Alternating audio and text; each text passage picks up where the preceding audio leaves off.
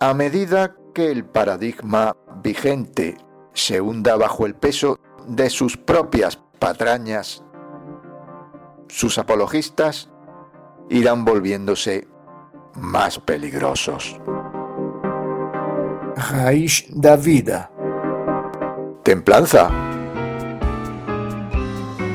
Episodio 32. Malo es robar, peor pedir.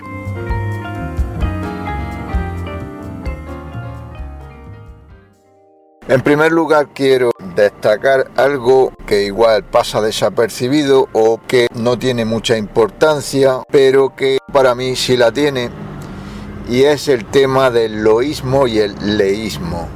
Si encontráis en la transcripción y en la locución del programa leísmos, la culpa es mía. Si encontráis loísmos, la culpa no es mía. Se me acusa de leísta y la verdad es que nunca he sido consciente de serlo, pero sí reconozco que vivo en una zona, esta de la Cañada Real Leonesa Oriental, que es muy leísta y laísta incluso.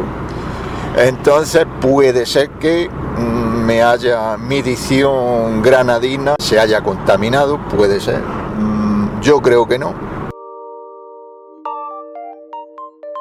En el próximo episodio, seguramente, en el próximo episodio de número natural, no de número fraccionario, seguramente haya una sorpresa porque un locutor, yo creo que de fama internacional, pueda narrarlo en vez de hacerlo yo. Compartimos la misma causa de la libertad Pienso que va a ser el inicio de una colaboración muy fructífera. Quiero dar las gracias por la repercusión que están teniendo estos últimos capítulos. Me parece que el último, el de insolencia creo que es, va en estos momentos que lleva 7 días u 8 por 1700 escuchas. Esto, eh, si nos ponemos a pensar en los primeros capítulos, que desde mi punto de vista fueron muy buenos los de la primera temporada, y que ninguno de ellos me parece que llegó a la 100 escuchas, esto es un avance mm, extraordinario. Eh, no estoy monetizando, aunque me vendría bien un dinerillo, sobre todo si otra vez vuelven a la andada. Pues un dinerillo del limoneo, de estos que tienen organizados los, los pues me vendría bien, aunque fueran unos cuantos cientos de, cientos de euros. Si hay algún rico que puede ser, puede ser que lo haya, ¿no? Somos personas cultivadas, instruidas, entonces entre nosotros puede haber gente con una cierta capacidad económica y quiere colaborar en el limoneo de Patreon, lo puede hacer de forma anónima eh, mandándome Bitcoin o Monero o sea, y, me llevaré una gratísima sorpresa, ¿no? Si actualizando la cadena de bloques, de repente, ¡oh! ¡Oh, esto! Tengo 700 moneros. y bueno, ya me plantearía, me plantearía dar más, caña todavía, si es posible. Ya podría contar con buenos abogados y tal. O con un plan de fuga. Eh, al extranjero, algún paraíso. Otra cosilla, estoy mientras, mientras conduzco por la Cañada Real Leonesa, uy, uy, uy, uy, aquí tengo radar. Por la Cañada Real Leonesa Oriental, por supuesto, estoy narrando, pero con todos los sentidos puestos en la conducción. No estoy, no estoy distraído absolutamente mm, nada de lo que hago. No, no aconsejo a nadie que, se ponga a hacer multitarea conduciendo. Es el tema del derecho de autor. Aunque veáis en algún, no sé si en Buzzsprout, me parece, o en Acast, que sale por defecto copyright, no. Yo lo que tengo es copyleft. Es decir, todos los capítulos pueden ser cortados y los fragmentos que se saquen puestos siempre que no se tergiverse el mensaje en comunicación pública a través de otros podcasts, pueden ser citados y pueden ser difundidos libremente. La licencia de Creative Commons que yo tengo es la 4.0 internacional, es decir, que la autoría sí se me tiene que reconocer, básicamente que no se tergiverse la cosa, es decir, si se corta y se hace en fragmentos, no, no se ponga un significado contrario al que yo quería dar y que no se saque partido económico si no se me da un pequeñísimo porcentaje, es decir, no vamos a dejar que los infames disque periodistas encima de lo que están haciendo se aprovechen de la disidencia, ni muchísimo menos. Es decir, si alguna cadena de televisión fuera de las dos o tres que son leales a la legalidad quiere utilizarlo, en absoluto, en absoluto, absolutamente prohibido y llegaría hasta las últimas consecuencias eh, legales, claro, por supuesto. Así que si quieren los diestros, estos que hay, cadenas diestras o quien sea, utilizarlo, aunque sea, por ejemplo, eh, el diestro.es o alerta digital, alguno de estos, por supuesto que lo puede hacer, que son prácticamente, bueno, eso y algunos más. Sin embargo, Diario 16, que mete publicidad del corte inglés, que han estado inoculando a la gente en su centro de venta, por supuesto que no por supuesto que no. Eh, hay mucho cordero disfrazado de lobo y mucho lobo disfrazado de cordero aquí, así que... Pero vamos, en los canales de Telegram disidentes, pues libremente. Quisiera recomendar a unos cuantos creadores de podcast que son los que yo escucho. En primer lugar, a César Vidal,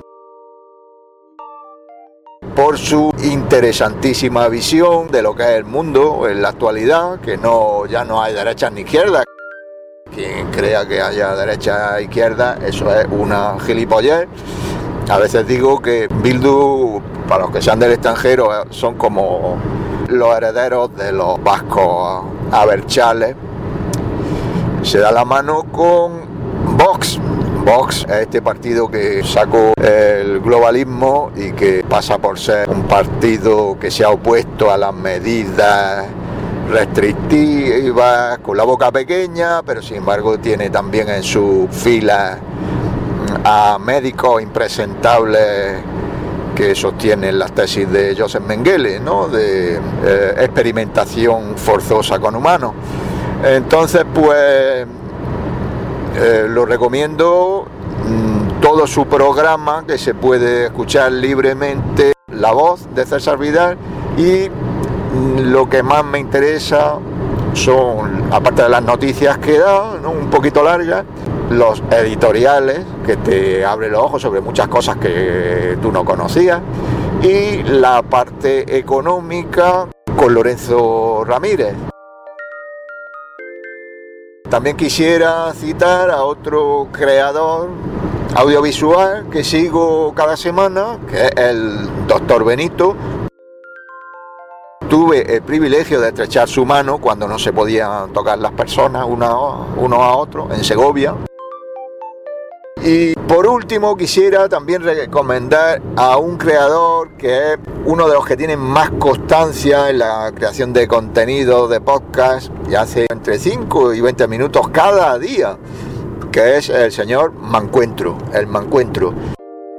No comparto con él algunas cosas, pero la mayoría sí. Y tiene una visión muy, muy, muy bien informada de todo es decir, no habla por hablar y una perspectiva, digamos, entre socarrona y sumamente inteligente de todo lo que sucede en general. Desde la perspectiva de género trata todos los temas. Últimamente he hablado sobre los coches eléctricos, que yo he pasado de ser un apasionado fanático de los coches eléctricos a tener que decir, pues nada, esto es lo que hay, ¿qué vamos a hacer? Si no se ha inventado, no se ha inventado una alternativa al maldito motor de combustión interna. ¿Qué vamos a hacer? Sí, yo quisiera que hubiera coches que no contaminaran en absoluto y cuyo proceso de fabricación de, de las baterías y del coche pues fuera amistoso con el medio ambiente, pero bueno, esto es una de tantas ruedas de molino globalistas con las que pues en un principio pues sí, te la colaban, pero ya pues no cuela, ¿no? Es una alternativa de consumo ostentatorio para ricos, en fin. El del doctor Benito, se puede encontrar en su canal de Telegram también. La gran virtud que tiene es que es una persona muy moderada, muy religiosa, que habla desde dentro del vientre de la bestia, es decir, es un doctor con todas las de la ley, ¿no? Sigue la medicina alopática y hace alarde de, eso, pero que te informa de cómo está el ambiente entre los sanitarios y entre algunos otros profesionales liberales y jueces. Entonces es muy interesante desde ese punto de vista porque claro, mm, encontrar actualmente información veraz en las televisiones o en la radio, eso es absolutamente imposible. También escuchando al doctor Benito se puede hacer un seguimiento de cómo va la enfermedad, bueno, cómo fue la enfermedad que concluyó en mayo de 2020, si la gente está ingresando por un motivo o por otro en los hospitales, si las alarmas de olas, olillas y oletas son reales o son inventadas, que siempre son inventadas, y cómo va la cifra de muertes por las causas que ya sabemos, que ya todo el mundo sabe, aunque se haga el longis, ¿no? Entonces, desde ese punto de vista, es absolutamente inapreciable su contribución a la información general. Yo animo a todo el que escuche el canal a que emita sus comentarios. Sobre todo si sois del extranjero, hay una cosa muy clara. Esta es la época en la que existe menos información de las cosas. Se dice a veces, oh, la información sobra, oh, hay tanta información. No, lo que hay es mucha basura, mucha basura y mucha falsedad. Y la falsedad no viene de los cuatro gatos que estamos con canales alternativos con mil y pico escuchas, no. Las falsedades vienen de los medios oficiales. Y lo que circula por internet, eh, lo que se pretende con bots y con medios para los que se requiere mucho dinero hacer circular, pues son auténticas atrocidades y falsedades manifiestas. Entonces, por favor informarnos lo que pasa porque cruza una frontera de un país y no tiene nada que ver lo que sucede en un país o en otro. Y si queréis quejaros, pues quejaros de lo que se dice. Mm, esto hace subir el ranking seguramente. O sea que por mi parte, perfecto. Y otra cuestión es la de la duración de los capítulos. En algunos centros de difusión de los podcasts, no sé cómo se llaman, eh, no sé si en Buzzsprout lo he, lo he leído, tienen la norma de que no se puede monetizar si cada capítulo, eh, creo recordar, no tiene mil escuchas. Y si la duración de cada capítulo es inferior a 40 minutos, lo cual a mí me parece una barbaridad. Igual este, en concreto, va a salir un poco larguito, pues necesito información sobre qué es lo que la gente piensa. Yo estoy viendo que los capítulos más cortos, como es lógico, tienen más escuchas. Y yo siempre me planteaba hacer capítulos entre 3 y 10 minutos aproximadamente. Algunas excepciones ha habido de algunos, por cierto, muy interesantes, como Palinsecto, desde mi punto de vista, porque era un resumen. Pues. Eh, llegaron a la media hora y los de entrevistas pues han superado, creo que todos ellos, la media hora de duración. Entonces pues necesitaría un feedback. Vamos a ver este, que es largo, vamos a ver si tiene respuesta. Otra cuestión es lo de la emisión que pretendía yo hacerlo, bueno, y que lo estoy haciendo cada sábado. Sin embargo, el anterior fin de semana salió el viernes.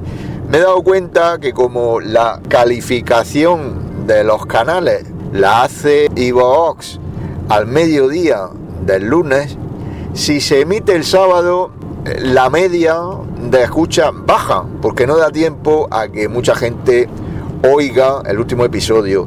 Entonces me estoy planteando emitir el viernes, pero claro, eh, yo soy trabajador por cuenta ajena, entonces tengo otras cositas que hacer. La gente hace episodios de podcast como si fueran churros. Mi punto de vista es que hay que presentar una cosa un poco más elaborada, por lo menos esa es la pretensión que yo tenía desde el principio. A mí si me dejan, yo hablo sin parar permanentemente porque soy profesor. Entonces a mí me pagan por soltar rollo infumable. Pero pienso que por ahí no va la cosa, no tiene que ir, porque la gente tiene otras cosas que hacer. No sé que lo ponga porque estás en un viaje largo y bueno, así te entretienes. Pero bueno, para decir chorradas ya escuchamos bastantes cada día para encima ponerla motu propio en el coche o en la radio o en el móvil. O sea, ese es mi punto de vista. Sobre el prometido capítulo dedicado a la legítima defensa, es decir, a la defensa propia, que empecé a escribir hace varios meses, eh, choco con dos inconvenientes. El primero es que, habiendo tenido yo estudios de derecho, me da un poco de corte haberlo olvidado. Entonces, la legítima defensa es un concepto moral, pero también es un concepto político y jurídico. Entonces no quisiera meter la pata ni ser muy analfabeto en la exposición del tema. Y choco con otro inconveniente, que llamándose el canal, ¡guau! Un camión. Templanza, no puedo decir a las armas, rebelión, que cada cual coja su escopeta, que cada cual se haga con un cuchillo bien afilado no van por ahí los tiros, no van por ahí los tiros. Eh, la legítima defensa puede tener muchas facetas. Yo no soy un prepper, me parece que se llama. No soy partidario en absoluto de prepararse ante grandes catástrofes. Y, las razones son eh, muy numerosas.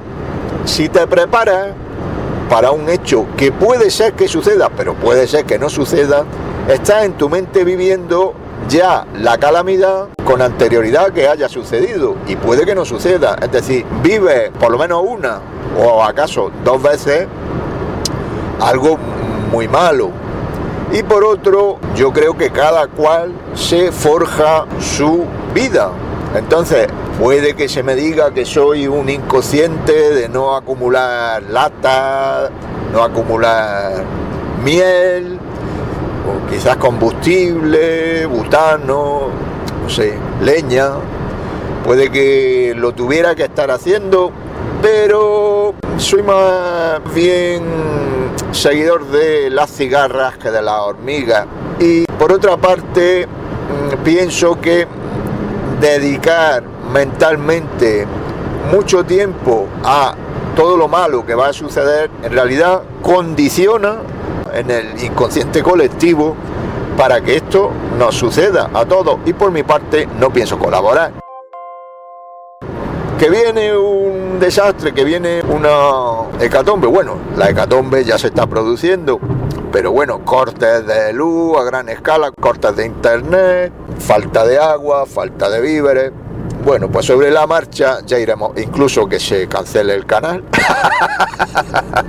bueno, pues sobre la marcha ya, ya lo iremos viendo. No aconsejo en absoluto la violencia.